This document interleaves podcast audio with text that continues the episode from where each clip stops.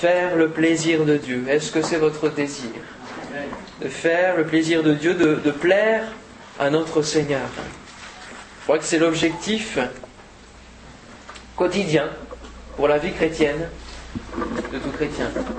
C'est l'objectif. Quand on parle souvent de, d'épanouissement personnel dans notre vie chrétienne, de, euh, du, chrétien en général, euh, mais on oublie peut-être que notre vie est avant tout destinée à plaire à Dieu et à, faire le plaisir de Dieu. Et que notre vie est sans cesse l'envie de plaire à Dieu. Peut-être que c'est une des choses que l'on oublie. Alors, déjà, première question, pourquoi plaire à Dieu? Pourquoi plaire à Dieu, selon vous? Je vous laisse réfléchir un petit peu, soit aussi un peu interactif. Pourquoi plaire à Dieu?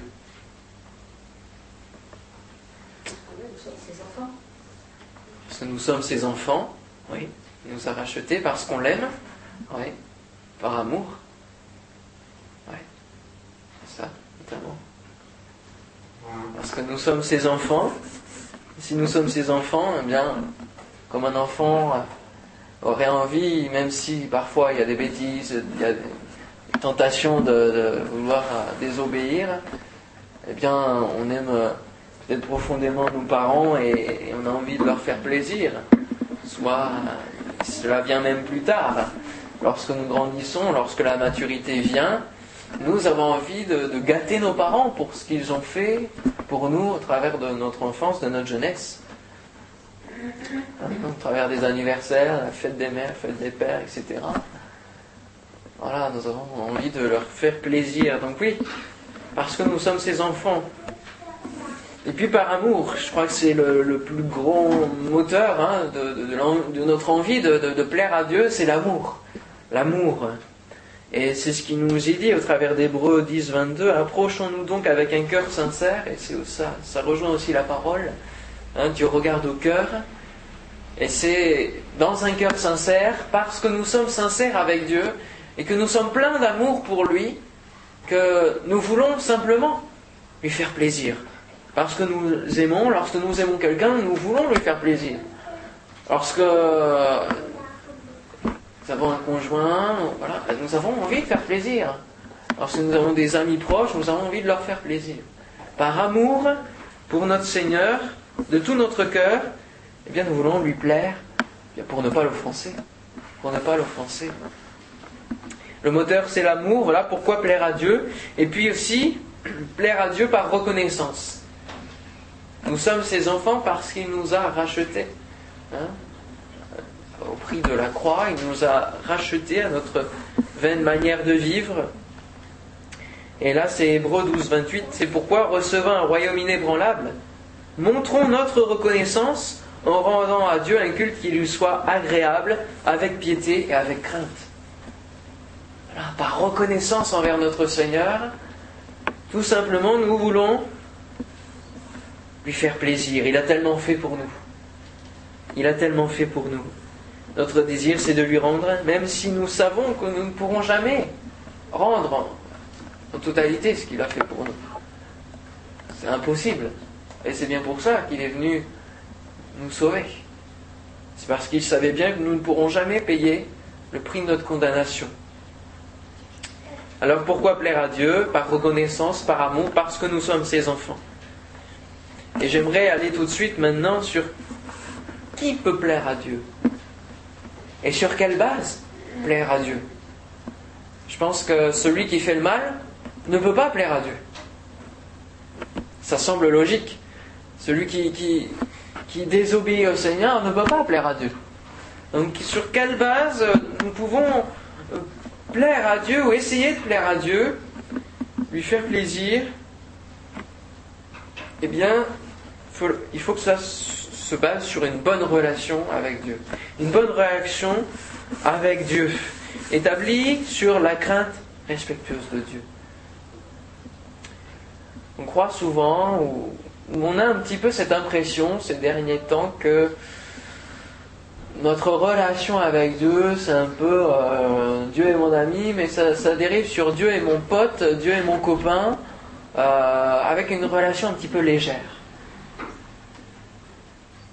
Nous sommes l'ami de Dieu, mais j'aimerais vous rappeler que celui qui a été appelé ami de Dieu, à savoir Abraham dans la Bible, hein, il a été appelé ami de Dieu. Il n'a pas été appelé ami de Dieu comme cela.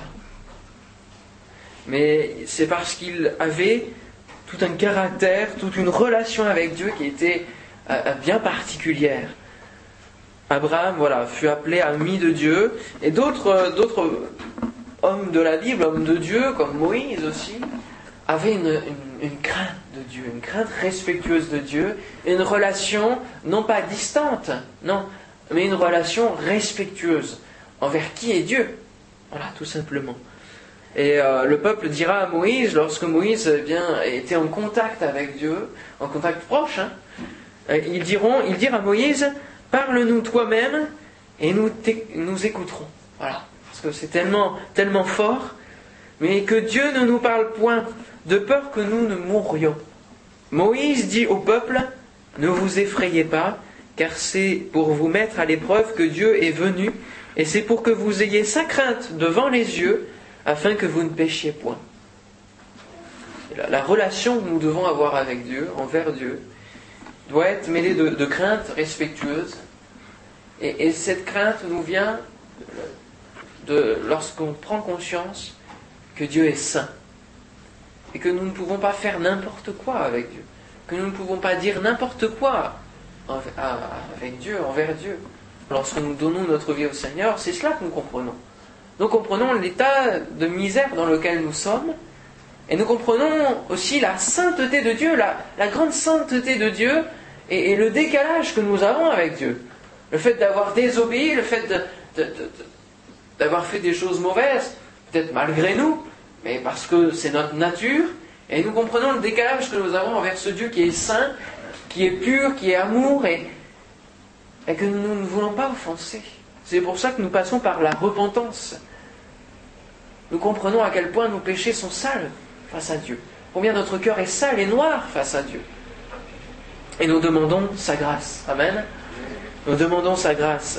Et c'est pour cela que la relation qui s'instaure avec Dieu dans notre vie chrétienne doit être cette relation continuelle, où nous comprenons quelle est la sainteté de Dieu et notre chemin à parcourir pour eh bien, être saint comme lui. Si nous n'avons pas de notion, euh, de, cette notion de, crainte, de sainteté de Dieu dans notre relation avec Dieu, il y a un problème. Il y a un problème dans notre vie chrétienne. Parce que nous, ne pourrons pas aller plus loin si, si nous n'avons pas réalisé que Dieu est Dieu et que nous sommes ses créatures seulement et que nous devons lui plaire, lui être agréable lui être agréable. Le contact direct avec Dieu va nous emmener vers plus de crainte de Dieu, et plus de crainte de Dieu va nous emmener à moins pécher. C'est ce qu'il est dit. Hein Dieu est venu, c'est lui qui est venu pour nous mettre à l'épreuve, afin que vous ayez sa crainte devant les yeux, afin que vous ne péchiez point. Plus nous aurons un contact direct avec Dieu, plus nous comprendrons eh bien, le respect que nous devons avoir envers lui, et plus nous comprendrons que les choses que nous faisons, peut-être certaines choses, sont mauvaises, et que nous devons y renoncer. Euh, pour euh, un peu enlever cet aspect, parce qu'on entend le mot crainte, et, la crainte, euh, souvent dans notre esprit, correspond à, une peur, à, quelque chose de, dur, qui met cet, aspect de distance envers Dieu. Mais euh, pour enlever ce, caractère dur de la crainte, j'aimerais que vous ouvriez la parole dans 2 Corinthiens chapitre 7. 2 Corinthiens chapitre 7. Et on va voir Paul nous expliquer, et peut-être que déjà à son époque, le mot crainte était difficile à faire comprendre. Eh bien, nous avons trois versets qui vont nous aider à comprendre. Il emploie les termes adaptés, voilà, à la relation respectueuse que Dieu recherche avec ses enfants. 2 Corinthiens chapitre 7, versets 17 et 18, et puis le premier verset du chapitre 8. C'est pourquoi, sortez du milieu d'eux et séparez-vous, dit le Seigneur, ne touchez pas à ce qui est impur, et je vous accueillerai. Je serai pour vous un père, et vous serez pour moi des fils et des filles, dit le Seigneur Tout-Puissant. Ayant donc de telles promesses, bien-aimés, purifions-nous de toute souillure de la chair et de l'esprit, en achevant notre sanctification dans la crainte de Dieu. D'accord? Voilà, le Seigneur est prêt à nous accueillir dans sa présence. Mais si nous prenons la résolution de nous séparer du péché, hein, sortez du milieu d'eux, peuple qui, qui, qui, qui commet du péché, qui commet l'adultère, etc., séparez-vous. Séparez-vous. Le peuple de Dieu a été racheté et nous est dit que nous sommes une nation sainte, un peuple acquis, une nation sainte. C'est pourquoi nous devons nous séparer. Ne touchez pas à ce qui est impur, et je vous accueillerai. Pensons au temple qui était séparé en plusieurs parties. Hein on avait le parvis, on avait le lieu saint, le lieu très saint. Nous ne pouvions pas aller euh, dans le lieu saint ou le lieu très saint tant que il n'y avait pas eu d'offrande, de sacrifice de fait envers le Seigneur, euh, comprendre que euh, était euh, saint et que nous devons nous séparer du péché. Et alors nous pouvions rentrer dans le lieu saint. Et cela passe par donc une sanctification dans la crainte de Dieu. Ce n'est pas parce qu'un jour nous avons renoncé à l'ensemble de notre péché que nous n'avons pas encore des, efforts à faire, des progrès à faire dans ce domaine-là. Et toute notre vie chrétienne est sanctification. Sanctification, c'est nous rendre saints, renoncer au péché, euh, nous éloigner du péché dans la crainte de Dieu. Ce qui est dans la promesse. Il nous est parlé d'un Père. Hein je vous accueillerai, je serai pour vous un Père, et vous serez pour moi des fils et des filles. Voilà la relation que Dieu recherche avec nous, ces créatures, c'est soit pour nous un Père, et c'est là l'image qui nous enlève ce caractère dur de, Dieu, peut-être que nous avons comme image, il est un Père. Donc nous devons du respect comme un Père, nous devons du respect, nous devons obéissance, mais en même temps il est un Père. Donc il a aussi un cœur d'amour, un cœur de, de Père, euh, de bienveillance envers ses enfants, où il va les aider il va les aider à, aller dans ce, ce, ce, processus de sanctification, de, faire mieux, toujours mieux, de lui plaire. Voilà la relation, la bonne relation qui, qui va nous aider à faire le plaisir de Dieu. C'est déjà en soi rechercher cette relation, faire le plaisir de Dieu. Voilà, le Fils respecte son Père en lui obéissant, en lui plaisant. C'est cette relation que Dieu recherche. Et j'aimerais dire aussi, comme exemple, que la crainte de Dieu nous amène à réagir autrement. Lorsque nous avons cette relation avec Dieu, de crainte, eh bien, la crainte de Dieu nous amène à réagir autrement. Nous avons l'exemple d'Exode 1er, versets 15 à 21, Exode chapitre 1er, versets 15 à 21. Et c'est là que nous voyons que la relation que le Seigneur attend ne date pas du Nouveau Testament, mais aussi de l'Ancien Testament, où Dieu recherchait une relation avec son peuple euh, de, de, crainte et de, de, respect mutuel. Exode 1er, verset 15 à 21. Le roi d'Égypte parla aussi aux sages-femmes des Hébreux, nommées l'une Chifra et l'autre Pua. Il leur dit, quand vous accoucherez les femmes des Hébreux et que vous les verrez sur les sièges, si c'est un garçon, faites-le mourir. Si c'est une fille, laissez-la vivre. Mais les sages-femmes craignirent Dieu, et regardez bien voilà, la différence entre ce qu'auraient pu faire les sages-femmes sans Dieu, hein, qui ne connaissent pas Dieu, et ne firent point ce que leur avait dit le roi d'Égypte. Elles prenaient un risque. Elles laissèrent vivre les enfants. Le roi d'Égypte appela les femmes, les sages-femmes, et leur dit Pourquoi avez-vous agi ainsi? Et avez-vous laissé vivre les enfants? Elles auraient pu avoir la peine hein, de mort. Les sages-femmes répondirent à Pharaon, c'est que les femmes des Hébreux ne sont pas comme les Égyptiennes, elles sont vigoureuses et elles accouchent avant l'arrivée de la sage-femme. Dieu fit du bien aux sages-femmes et le peuple multiplia et devint très nombreux, parce que les sages-femmes avaient eu la crainte de Dieu Dieu fit prospérer leur maison. Amen. On voit que la relation qu'il y a avec Dieu, de crainte de Dieu et de ne pas obéir à ce que les, hommes ont décidé et qui ne correspond pas à la volonté de Dieu, eh bien Dieu les bénit en retour. Dieu fait prospérer leur maison. On a l'exemple aussi des, apôtres. Hein.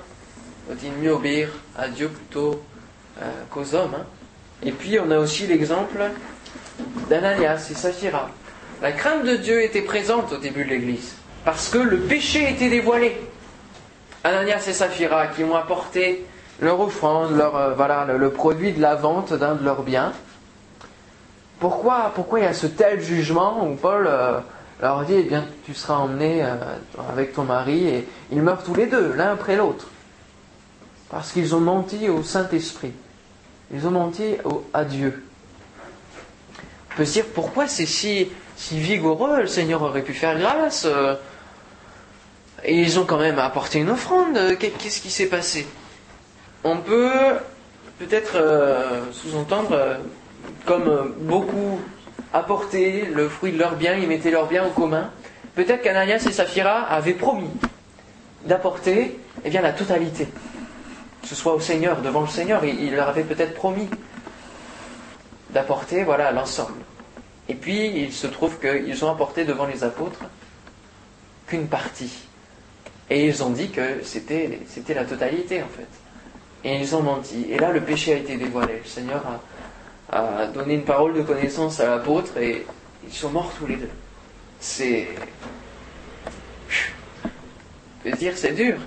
Seulement, c'est aussi grâce à cela que la crainte de Dieu s'est emparée des cœurs et qu'on s'est dit non, on ne fait pas n'importe quoi avec Dieu. Et l'Église ne pourra que progresser que lorsque le péché est dévoilé.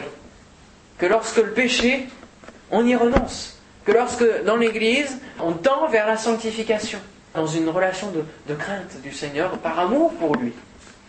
Si, si, nous nous permettons de faire des choses à la légère envers le Seigneur, ça veut dire que dans nos cœurs, c'est pas pas un vrai amour, c'est pas pas quelque chose de solide, quelque chose de fort que nous avons envers Dieu.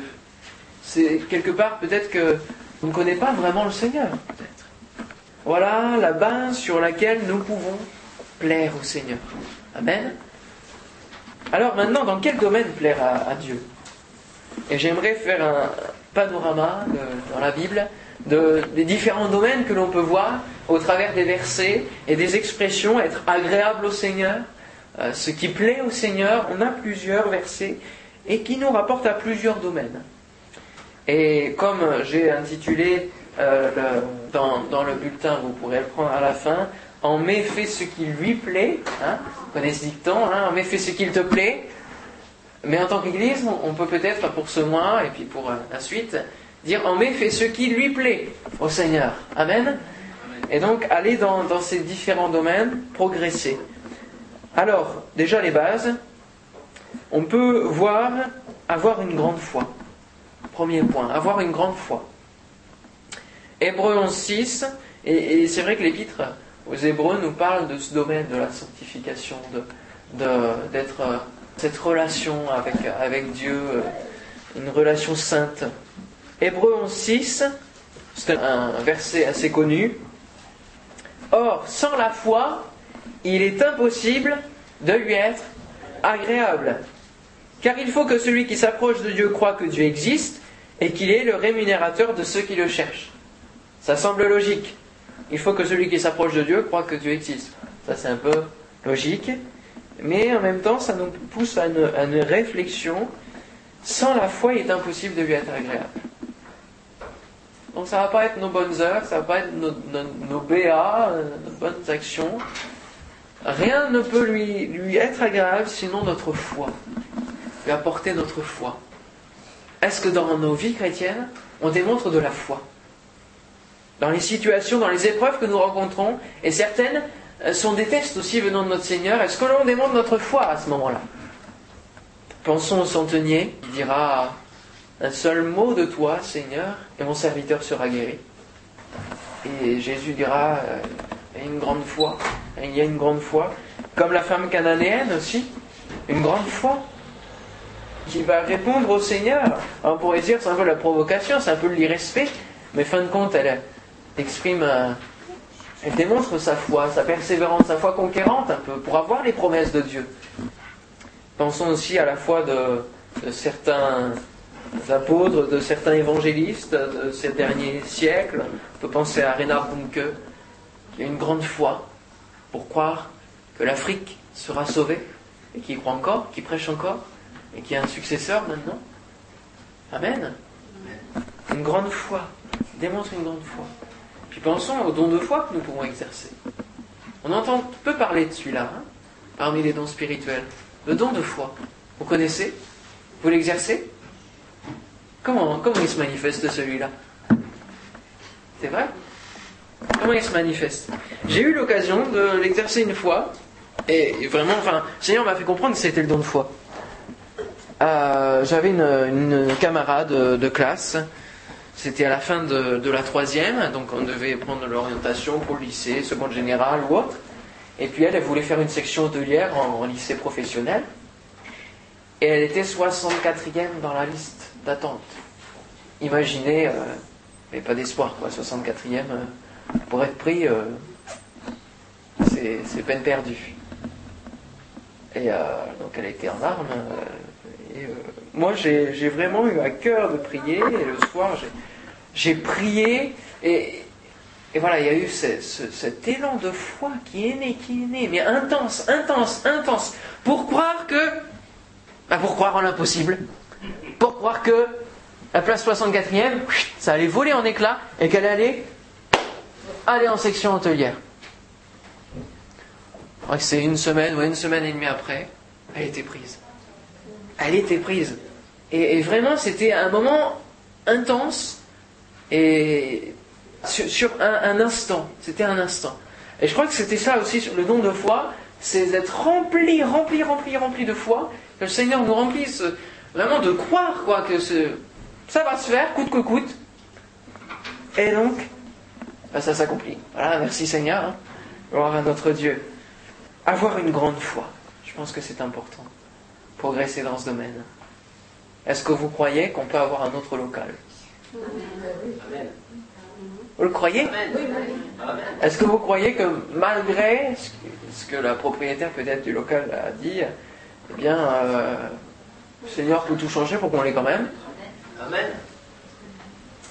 Voilà, hein. c'est à nous de, de nous positionner. C'est une position à prendre. La foi est une position à prendre. Ou alors que ce soit un autre local, que le Seigneur nous dirige. Mais déjà avoir la foi que dans cette année, on puisse changer le local. Amen. Une des bases pour euh, faire plaisir au Seigneur, pour plaire à Dieu. Il attend notre foi. Et puis l'obéissance aussi. Je vais aller plus rapidement. Je vois que le temps passe très vite. Je m'étale. On a plusieurs points. L'obéissance. Je vais citer les versets, ne les cherchez pas. 1 Samuel 15, 22. Samuel dit L'Éternel trouve-t-il du plaisir dans les holocaustes et les sacrifices?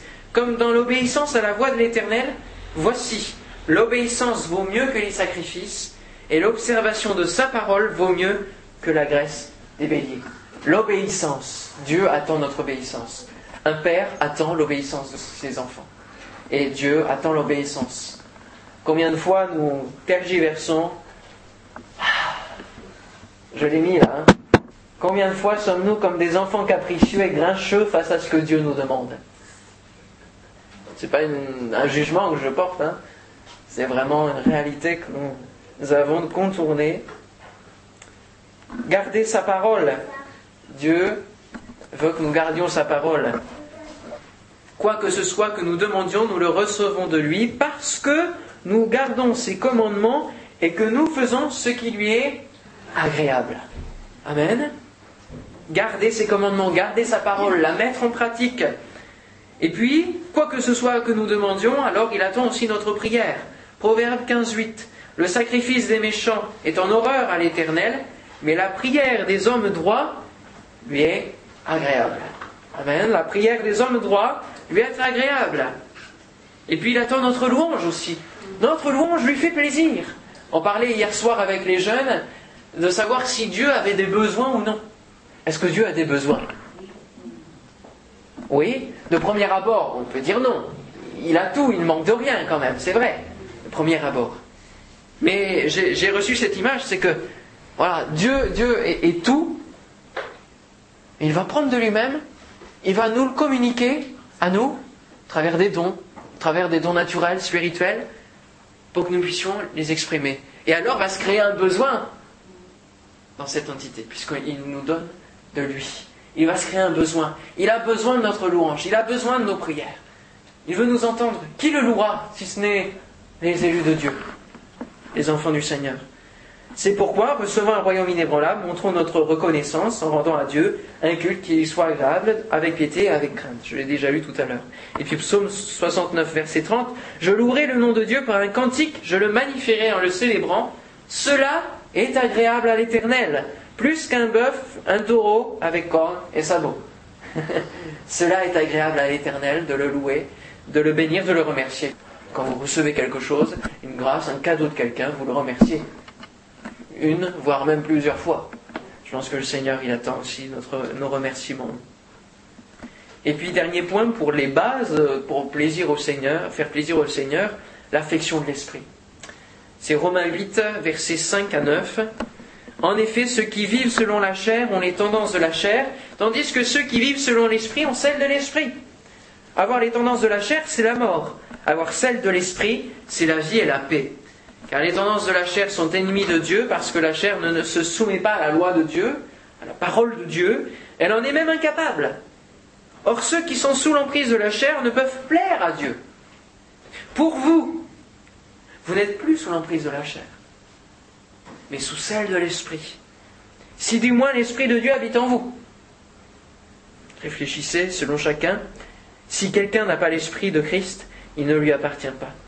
Voilà, ceux qui sont, encore esclaves de la chair, des pulsions hein, naturelles, ne peuvent pas plaire à Dieu. Mais ceux qui sont contrôlés par l'Esprit de Dieu, qui ont choisi un autre maître que le péché, que euh, l'avarice, les, choses, le gain, le, pas du gain, et qui ont choisi d'être conduits par l'Esprit de Christ dans leur vie chrétienne, eh bien, ils plaisent à Dieu. Voilà, l'affection de l'Esprit, du Saint-Esprit, la sensibilité au Saint-Esprit, l'écoute pour mieux obéir. Amen. Et puis, dans quoi on peut se perfectionner pour plaire à Dieu? Eh bien, dans la sanctification. Au reste, frères, puisque vous avez appris de nous comment vous devez vous conduire et plaire à Dieu, et que c'est là ce que vous faites, nous vous prions et nous vous conjurons au nom du Seigneur Jésus de marcher à cet égard de progrès en progrès. Vous, avez en effet quel vous savez en effet quel précepte nous vous avons donné de la part du Seigneur Jésus. Ce que Dieu veut, c'est votre... Ah, ah. Ce que Dieu veut, c'est votre sanctification. C'est que vous vous absteniez de l'impudicité. C'est que chacun de vous sache posséder son corps dans la sainteté et l'honnêteté. La sanctification, progresser dans, les fruits, dans le plus que les dons. Les dons, c'est le Seigneur qui nous les donne, pour que nous puissions bien les exercer. Le fruit de l'esprit, c'est un travail chaque jour.